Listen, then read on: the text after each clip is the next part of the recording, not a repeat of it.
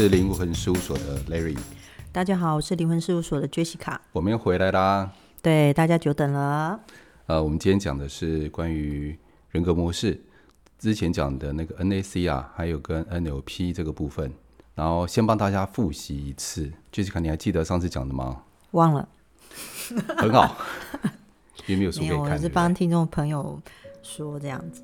不过有很多听众朋友 feedback 说，他很希望 Larry 这一集赶快开啊，因为很想知道下一集到底是要怎么分辨呢？然后在环境中我能不能怎么用呢？这样。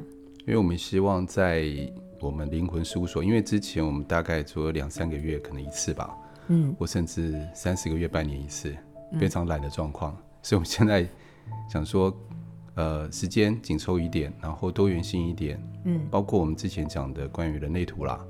呃，或者是灵魂方面这一方面，Jessica 的故事或亲眼所见，还有关于我们未知的世界，还有关于身心灵，或者是关于 NLP、NAC 这一方面，我们都可以多讲一些。所以，我们都把它分成不同的篇来叙述。关于上礼拜讲的呃人格模式，分为四种，大家还记得吗？就是说，我们要拿我们的铜板。那如果没有铜板的话哦。我们是可以在纸上面，A4 纸上面，任何纸上面画三个长方形。那其中有一个是倒下来的，然后就问别人说：“你从这三者里面看到了什么？”不能问说：“你从这三者里面看到有什么差异？”如果差异是不是就类似要让他们去看不同的异的地方，差异的异的那个地方？好，这样就变成一种误导了。所以就分为四种，第一种叫做完全求同型的，当他看到的时候，他的第一个说法跟第二个说法都会是同样的。比如说，三个都是长方形啊，这第一种说法。第二个他说，他们三个的面积几乎是一样的，而是举例，所以是第一种答案跟第二个答案都是一样的，叫做完全求同型。好，第二种叫做同中求异。同中求异在人格模式里面讲，就算是第二种类型的。同中求异是第一个是讲同的地方，比如说三个都是长方形，然后你问他说：“那你有没有第二个答案？”这要一闪而过的答案呢，不要让他看了半天，然后旁边有人先答，他再答。其实如果旁边有人先答，他就容易看到别人的观点。那第二个他就讲说：“哦，其中有一个倒下来的，那是不是从三个里面看到不同的地方？不同的地方叫做异。”叫同中求异，那第三个类型的话呢，就是异中求同。他先看到的是不一样的地方，再看到相同的地方。第四种最特别的哦，就是完全求异型的，就是人格模式的第四种类型的。以上四种类型是我们上礼拜讲过的部分，然后我们跟大家复习一遍。杰卡，我刚刚讲完，你有没有印象？上礼拜讲的有，可是我有遇到困难哎。你说说看。因为当，当你听了你的 podcast 的时候，我就想说，如果今天我只是跟朋友聊天，或者是今天这件事他可能是我的客户啊，去销售我的东西啊，嗯嗯嗯，我不可能跟他讲说啊，我现在画三个三个长方形给你看，你觉得是？那有没有什么方式是我可以不给他看铜板，或者是也不用给他看长方形？然后我可以从他的言谈跟举止中，就可以观察出他可能是哪一型的呢？我可以建议你啊，你就把三个铜板摆在面前，我就跟他说：“我跟你玩个小游戏好不好？”哦。然后呢，他就不跟你买货了，他会觉得你在考验我是不是？对啊，对啊。你在干嘛啊？嗯嗯嗯。跟你没有很熟，跟我玩什么铜板？如果你要给我就算了，跟我玩什么游戏？对啊，我就想知道用什么方式能够从观察里面就会知道，或者是。我可能会从他言语中或言谈中，他会有什么样的特征，让我可以观察出来呢？有啊，我们今天要讲的就这个部分，就是我们可以从他的，因为他们的习惯言语，因为我们今天讲的牛皮这一些都是关于潜意识的部分。嗯，像一般潜意识里面呢、啊，我们常常在言语里面会不经意的透露出来。嗯，比如说我们可以从言语里面观察一个人的特质跟个性。嗯，或者是一个从言语里面可以观察出一个人的喜好。嗯，其实我们的言语跟我们的行为，常常在不自主当中会透露出我们内在的讯息。所以，我们讲过关于人格模式是算是天生的，对吧？对，天生的。嗯，所以其实我们后天也会影响，但是后天影响的不大。我这样听起来好像是自己不由自主展现出来的行为或是语言方式，对，是这样是吗？是哦，后天训练当然会有一些差别啦，嗯、但是实质上它的本质还是没有改变，嗯、还是可以看得出来。嗯、所以，我们今天试试看，我们在有限的时间里面看看我们能够收到多少。那今天讲的部分就是关于四种人格模式，他们的语言特征。所以第一个人格模式就是完全求同型，他的语言对语言特征。像他的状态的话哦，他会有一个状况在语言上面，他会喜欢用的是饱和性字眼。什么叫饱和性字眼？就他会说：“哦，太太好了嘛，这一切都太棒了，太神奇了。”比如说，如果今天我到了第一个酒吧里面去，遇到第一个类型的人，那我没有去过嘛，哦。他他去过这个酒吧，他会怎么跟我介绍呢？他说：“我跟你讲，这个地方的气氛啊，绝佳的好。我告诉你，来了以后，你一定觉得这个地方是你前所未有，所有你这生命中他看过最棒的、最棒、最棒、最棒的地方。好，OK，你知道吗？当他讲这句话的时候啊，我可能是夸张了一点啊，我夸饰。他习惯用的是太好、太棒了。其实哈，在其他人格模式的类型来看。”这个完全求同型的人，我刚讲第一种人格模式，会觉得你有这么饱和、这么夸张吗？有你讲的这么好吗？有没有可能他在表现他要讲的那个内容的时候，他连行为跟举止都会比较夸张？会是这样吗？行为上面，就比如说他可能就是手脚可能舞动的比较厉害，嗯、或者是你会觉得他讲话比较有渲染力。这个这一方面也会有，嗯、但是如果以他本身来讲，他真的觉得。这个是真的是最棒的，他内在里面，嗯，就以人格模式第一种来讲，他内在里面真的是觉得他是最好最棒的。哦，他不是故意渲染，嗯，只是别的人格模式在看他的时候会觉得说，这太太夸张了吧？我就觉得这样讲话实在太夸张，对，哦，嗯，所以他可能在平常讲话，或者是接下来的讲话，也可能带有很多这种比较饱和的字眼，这样子，对，他常常有这些饱和字眼。比如说他在酒吧之后进去。点了酒啊，那些或者他在讲话的过程中，你可能就会感觉到他三不五时就会出现这种比较饱和的字眼。对，哦、你在人生当中，你有没有遇过这样的人？有啊，印象当中有啊，有哈，有。他们的形容方式怎么形容？在你印象里面，他就会跟我讲说：“哦，杰西卡，我告诉你，我跟你讲，如果你没有进来吃，你这辈子就白活了。”嗯，或者是嗯、呃，可能接下来。如果他偶尔，我就觉得还好，他可能就是真的很兴奋，然后他想要建议建议我。可是他如果是常常这样讲话，我就是可能就会习惯说啊，他平常讲话就是这样。比如说他会说，那太悲惨了，我告诉你，这真的是。然后不然就是说，我觉得这个东西实在是很难吃，不然就是很难受。这东西这进去都想吐，我觉得我的胃都要翻出来，类似像这样子。这个地方，嗯、对他讲话就会比较夸张。他会讲太难受了，嗯，他会用太呀，嗯，对，嗯，非常，对，非常，极度些极度啊，绝对啊，类似像这样，他会用这样的字眼，嗯嗯，好，所以啊，这样的人呢，你看他这么饱和的状况之下，他其实对于他的第一印象非常非常的重要。哦，对，是这个人给这个就是这个饱和字眼，他其实对。他是重视第一印象的吗？对，重视别人第一印象。哦，因为啊，我们很难掌控住我们今天遇到什么样的人，所以你有发现有一些、嗯、像以前我在日商公司里面上班啊，嗯，好，他要求我们要穿西装打领带、西装裤、皮鞋，嗯、而且是一年四季都要这样穿，规定的。那如果假设今天第一类型的他很重视所谓的专业度，专业度的意思就是。你今天扮演什么样的职业跟角色，穿好你应该穿的服装。假设我今天是一个银行行员，但是我穿的运动服、穿的运动裤来上班，人家不觉得不专业，会觉得不专业吗？对。所以他对于那种专业度跟第一印象非常非常的重视。嗯。所以可以这样讲，如果第一印象好的话，就带你上天堂，他会永远支持你。我所谓的支持的方式是什么？是什么方式？今天比如说第一类型买单了，嗯，我今天认同你的时候，今天如果我是你的客户，我不止买单你，我还还会帮你介绍客户，说这个人超好的，这个人超棒的，你一定要去跟他买。嗯，他绝对值得你信任，嗯，所以第一印象对他来讲，他只要买单了以后，他会做这样的事情。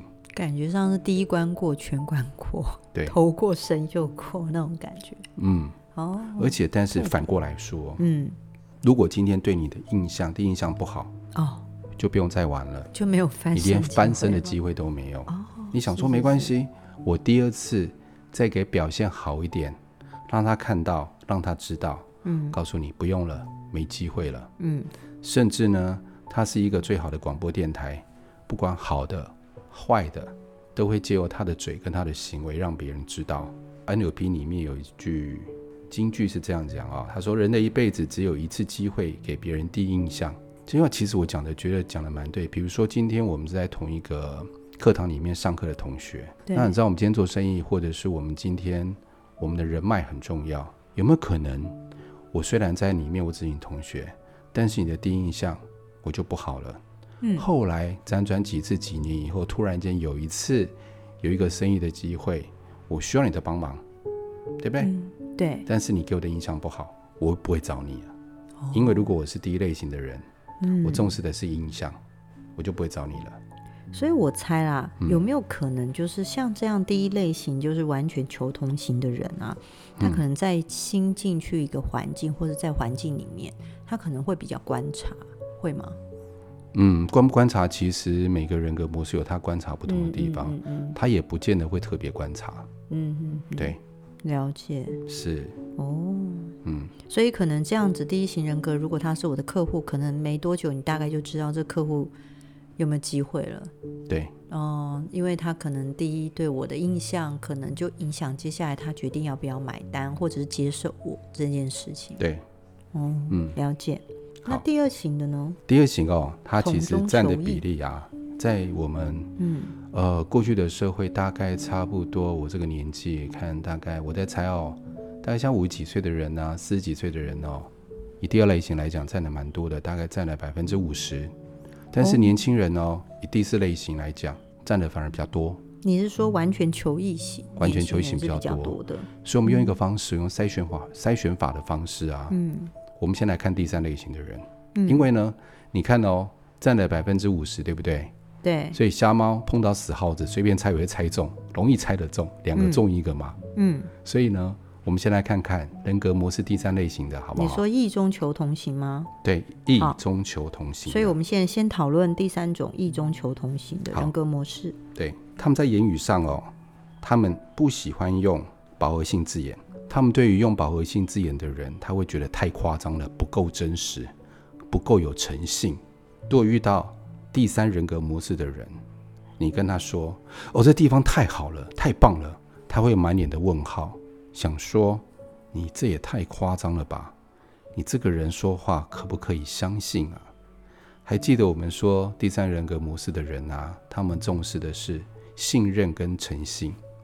嗯，今天你只要给他相信你这个人，而且是卖缺点。我之前有稍微提到，后面会再提。嗯、对，卖缺点，告诉他说，其实我们这个东西有什么东西没有那么的理想，这叫卖缺点。嗯，卖实话的缺点，他反而就相信你这个人。他一旦相信的是，一旦说服的时候，你说服了第三人格模式的人，以后他不仅买单，他所有的亲戚朋友、阿狗阿猫、上上下下邻居。大伯大婶全部拉过来介绍给你认识，并且给你买单。所以呢，我们看看他们喜欢用什么样的字眼。他会觉得，哎，这个东西还蛮不错的。他用的是不饱和字眼。不饱和字眼，比如说，他觉得，哎，这个东西还蛮不错的，还可以，还不错，可以尽量试试看，还 OK 啦。因为我们看到他讲这些话的时候，如果说以人格模式第一类型来看，会不会觉得？这东西是有问题啊！这东西感觉他说话比较会留空间哈，会留空间，就是蛮不错的啊，对，呃，还可以呀，类似像这样，他不会讲的很绝对。对，这是有原因的，嗯，因为他是不是异中求同？嗯，他也容易在同样的东西里面看到一些不一样的东西，他觉得每个东西，哎，应该有他更好的地方，虽然他不知道，他觉得未来可能有更好，只是我不清楚，只是我不清楚，这个世界太大了。嗯，只是可能不了解，我接触的不够多哦。你们看到这个点，代表什么意思？嗯、代表人格模式第三呢，他是谦虚的。那是不是说，像对这样的人，我们要跟他聊天，或者是我们想要，也许我要卖我们东西，或者是我们有想法跟他沟通的时候，其实要告诉他说，其实这是我做得到的，或者是有些地方是我们做不到的。对，你让他知道，其实就算你不说，他也看得出来。嗯，只是他放在心里面不说，等你说不说。如果今天你说了，代表什么意思？代表你这个人哎，很诚实。反而会增加这种第三型异中求同型的人对我们的信任。对，嗯，好，我讲讲他的特征哦。嗯，其实这样的人呢、啊，在人格模式第三类型的人，他们的眼光比较锐利，锐利，哦，嗯，个性的反应上面呢、啊，他反应比较快，而且呢，他比较有创意，而且他算是比较聪明的。但是哦，我们常常利用一个关于聪明这个字，大家会误解，觉得智商高，不是不是，他们的聪明是比较像。慧霞，你有没有听过慧霞这个字？霞那个字念起来有点像吉哦，就左边一个黑，右边一个吉，吉利的吉。我原来念念霞，不好意思，我们要念慧吉，对不对？慧 我都会念错，对。慧霞什么意思？慧霞代表这样的人是比较有机智的，比较机灵的，比较灵巧的。嗯，对。还有第三人格模式的人啊，他比较幽默。嗯，所以我们可以这样判断，只要是幽默。就一定是第三人格模式的人，但是第三人格模式的人不见得会幽默，你会觉得很奇怪？嗯，为什么呢？因为可能在后天的时候啊，他的幽默被磨掉了，可能是因为家庭的关系，家庭环境里面每个人都很严肃、很严谨，那他的幽默会不会被磨掉？或他幽默的时候没有人懂得赏识的时候，或是被别人打击的时候，他的幽默就会被盖住了。嗯，所以我们才这样讲。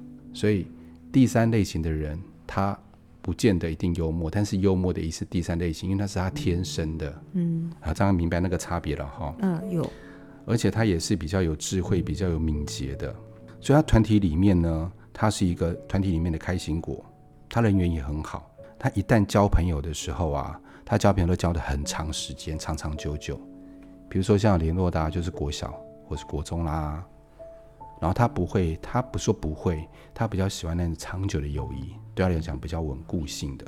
嗯哼哼。哦，你可以从这边去观察，他跟老朋友都会一直保持联络，这样观察点够多吧？嗯，对，嗯，好，所以会觉得很信赖，这辈子一定要第认识第三人格模式的人。对，但讲实话就容易了，就是可以跟他相相处，就是他，你就直接告诉他，你这方这部分你做得到，那部分你是不能做到的，你做不到。其实就是很坦白的跟他讲，这反而可以感觉上可以促进友谊的感觉。嗯，但是在讲的时候有一个技巧，就是哦，讲技巧有点奇怪，好像我在用方法。嗯，但是他会，他是蛮容易观察别人的人啊，所以在讲的时候啊，不要让他觉得你是我为我为了要说服你，嗯，而为了要利用你来跟我成交，而我故意用的一些技巧，他看得出来。了解。好。因为他具备了眼光锐利这个特质嘛。对啊，你在你朋友里面有没有遇过第三类人格模式的？有没有？有啊。嗯哼，有啊。嗯。不过的确就像你讲的，年轻有幽默，可是年、啊、年轻的时候是有幽默感的。对。嗯，因为我们是比较长久的朋友，可能时间一久的时候，他的那个幽默感可能就变得比较淡。但是他常会跟我讲说，其实他是看得出来哪些人是说在说谎的，但是他就是看得懂，但不点破。嗯。那我就跟他说，那这样子，他是说，这样这样的人，他可能就会保持一些距离，但是他其实是比较喜欢，也比较欣赏那种愿意跟他说实话的人，包含不太好听的话。所以你大概可以想一下，说你周边有没有这样的朋友？对，大家听众朋友也可以想一想。对啊，我觉得建议你们在学习的时候，先从周边的另外一半啊，或亲密伴侣，嗯、或从家人朋友比较亲近的来看看他是哪一类人格模式，然后他们是不是符合这样的特质。我们看第四类的哦，嗯、第四类是不是完全求异型的？对，他们在语言上也喜欢用饱和字眼，但是是负面的饱和字眼。他感觉他们怎么说呢？就觉得说，哇，这东西超烂的，见鬼喽，才怪啦，这东西很差耶。他整个讲法就让你觉得，我跟你讲哈，如果这种完全求同型的人啊，人第一类人格模式人听到一定超委送的，嗯，你觉得这个人叛逆的小孩、混蛋小孩，哎，你知道吗？这样的小孩啊，其实以现在年轻人来讲，负面嘛，他不是真的负面，哦，而是他容易看，他很聪明，嗯，他很容易看到事情不一样的地方，在他眼里都不一样。所以这样的人可以成为什么？你知道吗？嗯，你看到那一些已经有一些是已经过世的，嗯，那一些诺贝尔得主，百分之九十五以上，甚至九十九都是第四，因为有一些都已经过世，你没办法印证判断，都是第四类人格模式，厉害吧？所以意思就是说，他他世界是知道说，其实不行的地方在哪里，可以讲行不通的。对.你看那科学家或者是那些物理学家，为什么可以研究出这么高深的物理理论？嗯，他如果完全附和别人，符合符符合现在科科学的常规，或者是社会国家的常规，他是没办法变成一种我们讲的人类流讲的突变或是革命，他是没办法的。你看现在为什么世界会改变？多亏他们，嗯，多亏他们，而且现在为什么这么有创意，也是因为他们的原因，所以他们就很两极化，要么就是极端的聪明，但聪明如果误用的话呢，嗯，就会用到不好的地方去。所以我们以前虽然讲说啊，这个孩子不是大好就是大坏，大概就这个意思。所以完全求异型的人也可能不是大好就大坏吗？对，嗯。嗯所以这样的人，因为社会跟他的内在的所谓的标准，嗯，或所谓内在看出去的是不一样的，他很容易看到不同的地方。所以他还常常容易看到不一样的地方。你去观察，嗯，孩子们，嗯，现在的孩子们，他们眼神上面或说话上面，很容易看出他们就是这个人格模式。现在这个人格模式很多，嗯，我觉得跟这个社会需要突变。你知道人人类图不是讲二零二七年吗？对。需要这样的人突变，不然变不过去。嗯，对，所以现在小朋友很多这样子的，嗯，所以也不是说很多大人讲说，我跟现在小朋友代沟吗？其实为什么？因为以前第一跟第二这两个最多，第四是很少的。现在反过来，第四是很多的，所以老人家常常会看不惯完全求异型的他们的做事方式是有原因的。我讲一下哈，他们的特质，好不好？嗯，刚有讲过，他们都是用一些比较。呃，负面的字眼对不对？嗯，不算。所以你说不能用，不能说是负面，就是他会比较看出不一样，对，不 OK 的。负面是从我们的角度在看，但对我们来讲，他们并不是负面。你讲的没有错，并不是负面，嗯，他们容易看到不一样的地方。嗯嗯嗯。好，所以我们常常觉得他们叫鸡同鸭讲啊，不知道在讲什么，很很喜欢唱反调。我们会有这样的认知，其实不是，是他们讲出来的时候，我们讲的唱反调是。我们带着情绪去做这一件事情，说出不同点，要唱反调，因为反对而反对嘛。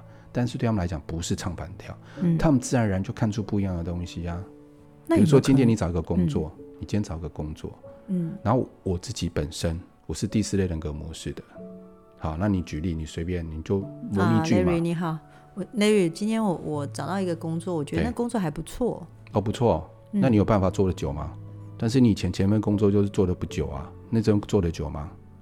嗯，我觉得我可以去试试看吧。试试看哦，啊，啊你要想要试多久？他，嗯，就我也不知道，大概两三个月。我觉得很难吧，以你以前的个性，应该很难做得到吧？好难聊哦，这种人。所以常就是我们讲说句号终结者就这样子啊。嗯、对啊，他句点王吧。其实他们很是很聪明的、嗯，而且很难被满足的感觉。嗯嗯，比如说会不会说我跟你说，哇，这个蛋糕今天我觉得还蛮好吃，你要不要吃吃看？所以今天呢，重点来了。嗯，然后你可能就回答我说：“我觉得不同。嗯”如果说我们今天了解第四人格模式，嗯、我们一味用对方法的时候，其实就很好聊了。那怎么聊？没有，这后面再讲。哦、我先把它的整个特征讲出来。讨厌，所以我们今天是不会讲到后面怎么讲，还要分第三集就对了。不是要讲很久，因为这个课程呢、啊，在国外是六十个小时、欸。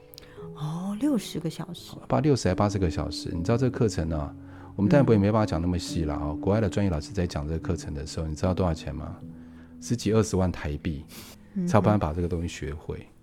对，而且时间拉得很长。嗯，但我们时间没办法拉那么长，人家是专业的老师，我们是我们在于分享嘛。哦，好对对对。所以呢，他们有个什么样的状况？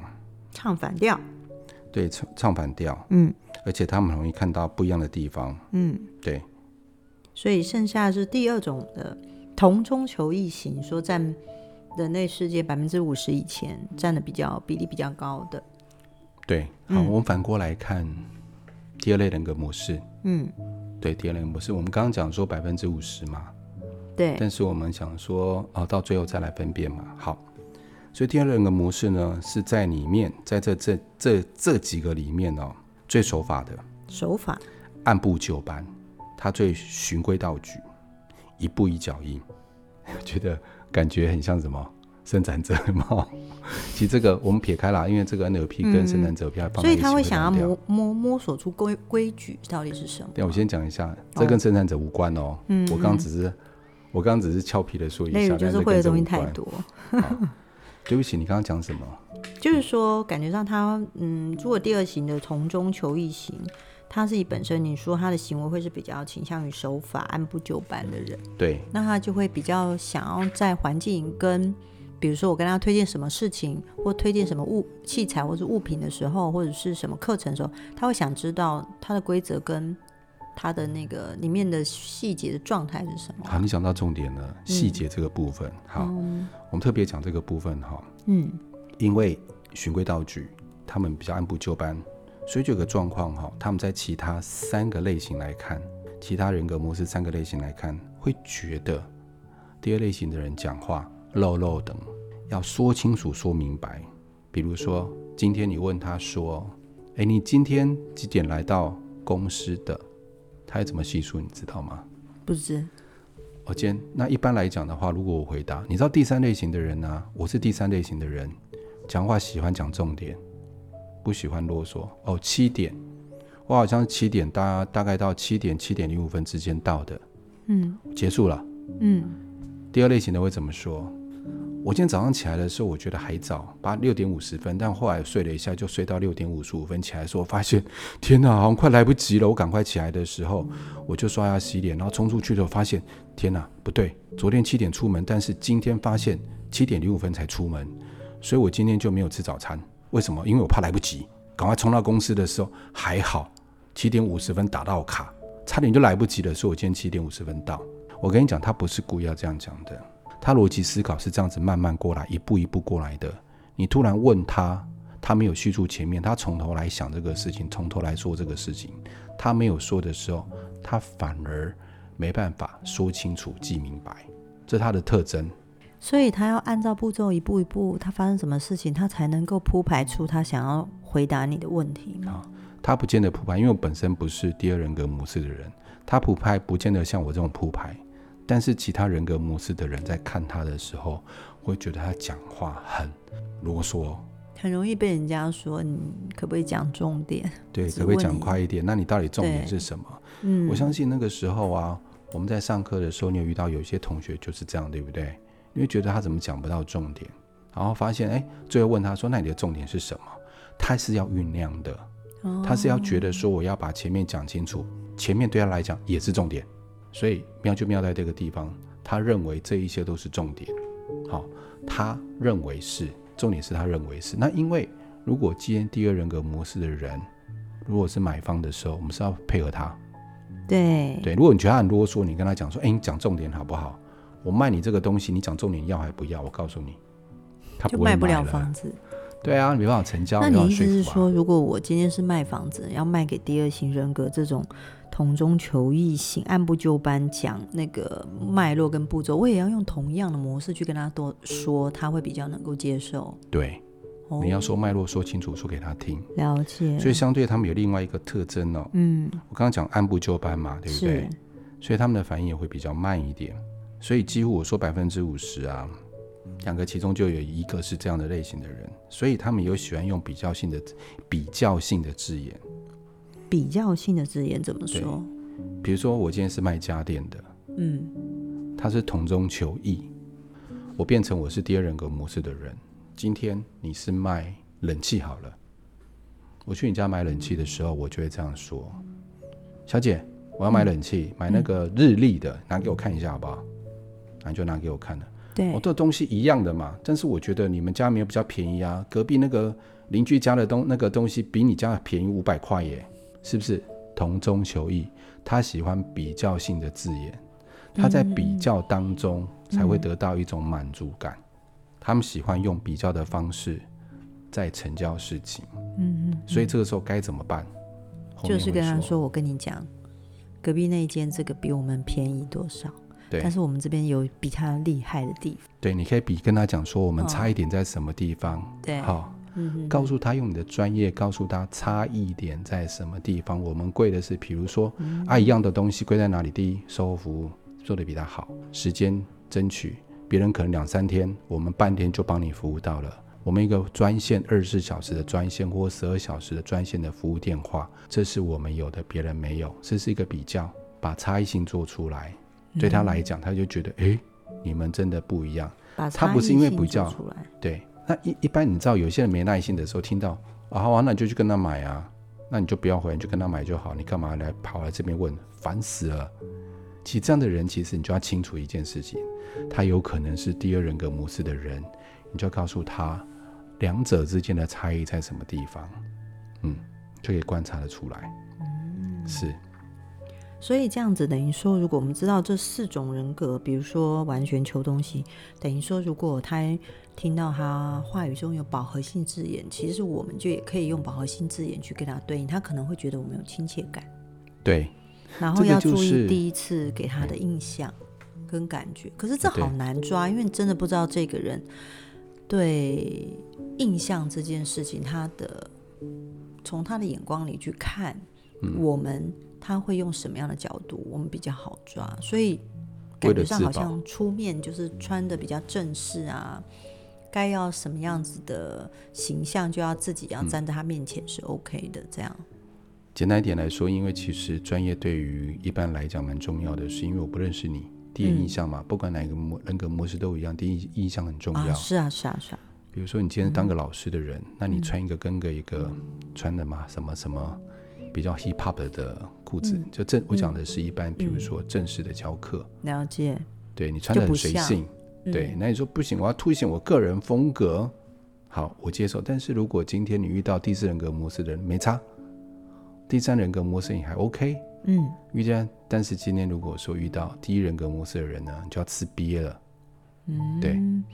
这样听起来，如果我们今天要面对这样的客户，有时候因为不确定这客户到底是哪一型的时候，第一可能就是要自己把自己穿着是得体的，对，符合你的职业。就是可能要先告诉他课程里面的细节，嗯、比如说我今天因为我先面对一个客户，我并不知道他会不会想买我的东西，所以首先我可能因为他不知道他是一二三四哪一种类型人格的人，那可能第一我可能穿着就要得体，嗯。对，避免他是第一型的。对，第二个可能要跟他讲中间课程的细节。细节，你如果遇到第三人格模式，忙被打枪。对，然后如果第第三人格模式跟你说，你说太多的时候，就知道哦，有可能不是第二种了。那你只要说太多，不用，你只要说做到一半，他就昏沉了，他就把你直接打枪，嗯嗯嗯、他就不用玩了。对，就变成是这样，就可能说。所以，嗯、其实，在因为我们常常讲一件事情，就做生意的时候，其实三分谈生意，七分闲聊，七分七分聊家常。你知道我们做生意是在这样子，因为我我以前做业务的嘛，这个是那个时候我的协理告诉我的。嗯，他说三分就基本上是聊生意，七分聊家常。其实我们在聊家常的时候，在建立关系嘛，在这种建立关系的方式的时候啊，其实就可以观察了。哦，等到正式聊生意的时候，就可以知道用什么方法了。所以看这些人格模式，其实是在你们七分聊家常的中间去。看一下这个人可能是哪一型的人格，这样。对啊，嗯，从他的行为、跟他的举止、跟他的言语就可以判断得出来了。再有人说，那我今天做的是门市，门市是不是三两句话就判生死？所以你就试试看，你就是要转换的很快。你用的习惯的时候，你发现哎，他的表情不对的时候，这个都要练习啦。因为我们其实我们的经验都是练习来的。你要怎么切换？比如说我今天刚开始的时候，嗯，我先用第三的方式。诶，发现没有效，那我是要切第二或切第一，就是你要快速的切换。那这个切换其实需要练习，长久练习才有办法切换自如。切换自如的时候，你才有办法好好的成交，这很重要。所以不管你今天做的是门市，或者是像一般我们以前那种业务，就是打好关系的业务，因为我们是长久交易的，不是一次性交易的话，就有机会。在第一次见面闲聊当中去观察对方的人格模式，以判断哪一种人格模式。如果今天你遇到的是第一种人格模式，那恭喜你，第一次搞定以后就没有问题了。好，那其他类型的话，你们就可以用运用自己的方式。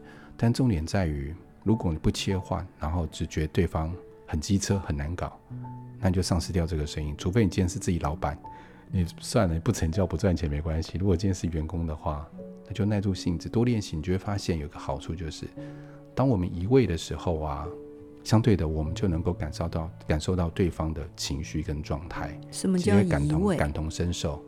移位的意思就是，嗯，转移的移，嗯，位置的位。移位就是我今天假设，我今天第三人格模式，对不对？我今天要说服一个第一人格模式的人，然后我今天是卖方，对方第一个人买方，我要移成第一个人格模式的人，哦，我就要用饱和性字眼来叙述我的东西，我要给他第一个好印象，我不能迟到，这是我移位，我移成别人的状态，来理解他的状态。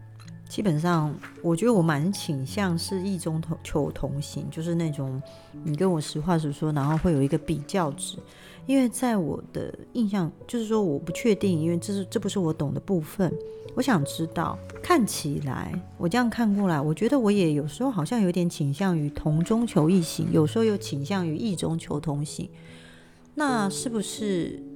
如果用这样的方式去分人的话，他是一定绝对就是一就是第一型、第二型、第三、第四型，类似像这样，有没有可能就是他可能在两型中间摆荡这种状态呢？有，呃，有一些人你观察他好像第二，又好或许是第三，嗯，好，有一个是他可能天生是第二，但是因为环境的关系，慢慢的，比如说你老是讲话漏漏等第二类型的啊。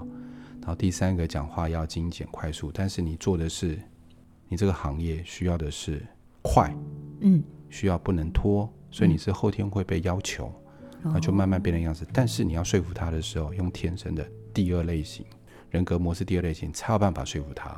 你用第三是没办法说服他的。哦，这样听起来就有可能是因为我可能先天就是第三类型，可能被环境要求要到变成第二类型。可是，如果你要说服这种天天就第二、第三类型，然后环境才影响变第二类型人，要从第三类型下手。对，你就可以看得出，呃，判断用说服的方式就可以，嗯，抓得出他到底天生的是哪一个人格模式的。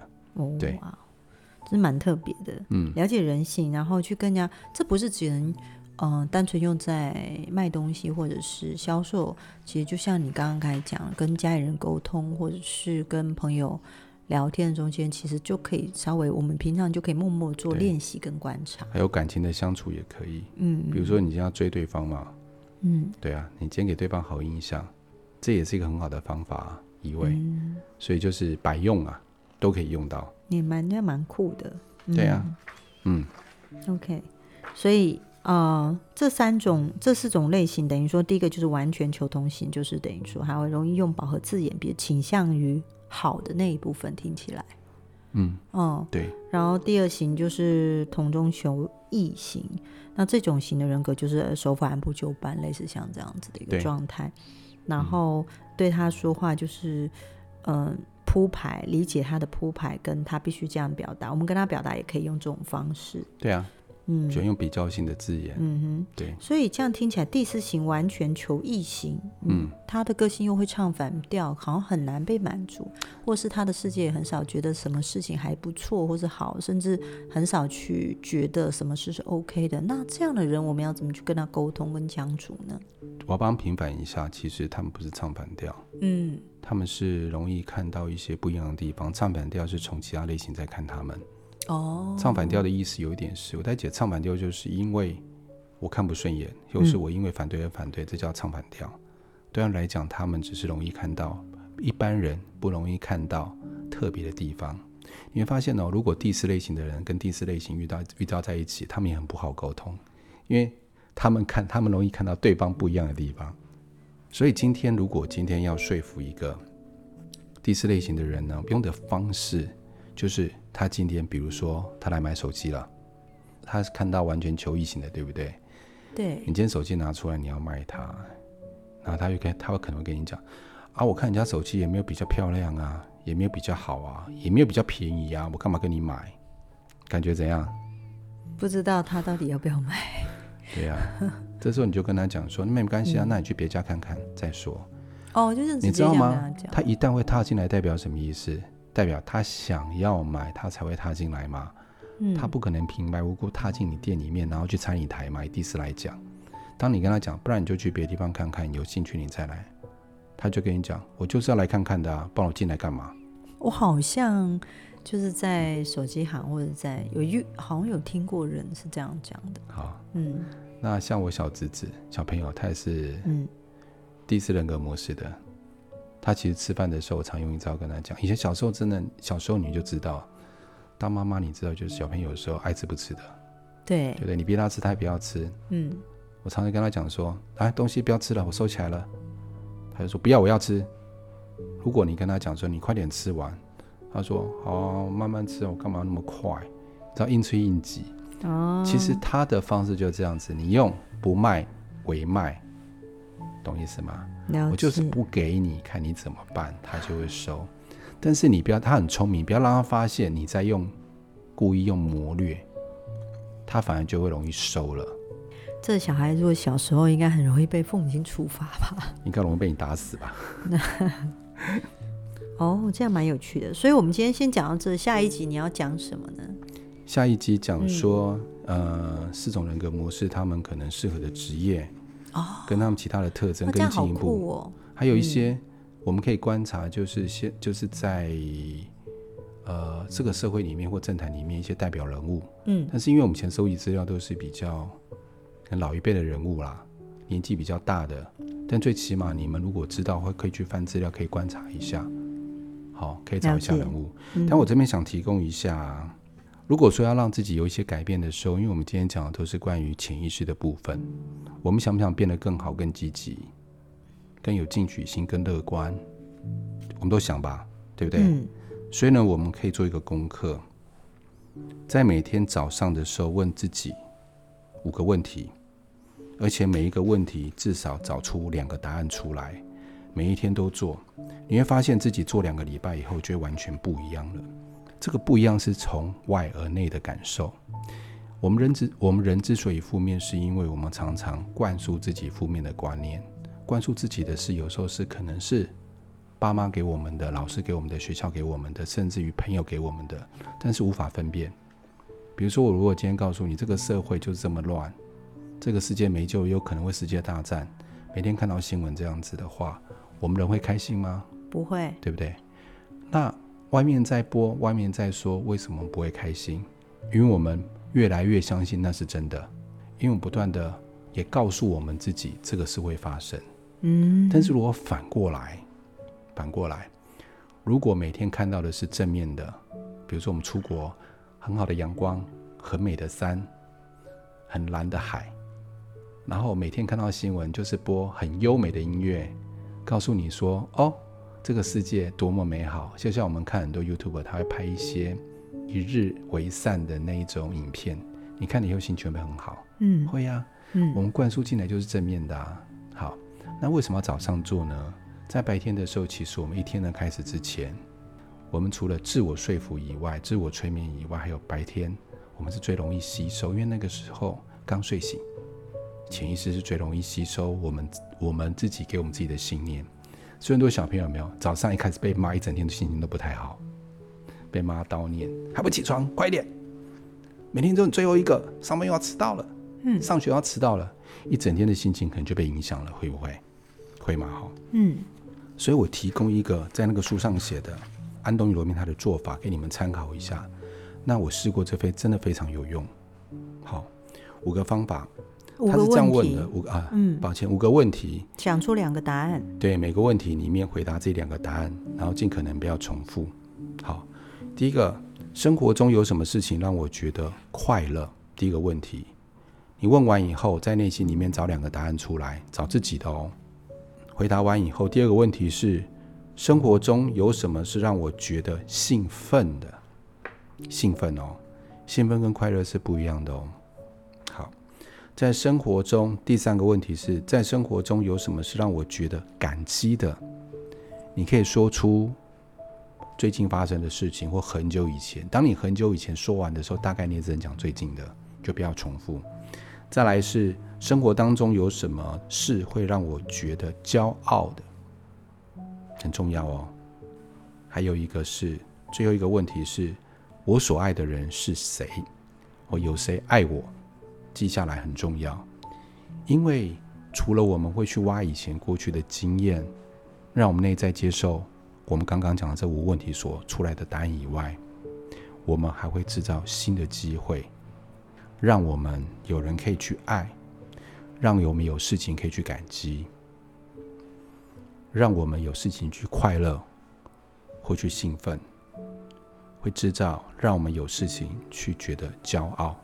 我们的未来就会变得不一样了。好，所以今天到这里好吗？好，谢谢各位，那我们下次见喽。好，我们下次见，拜拜。拜拜。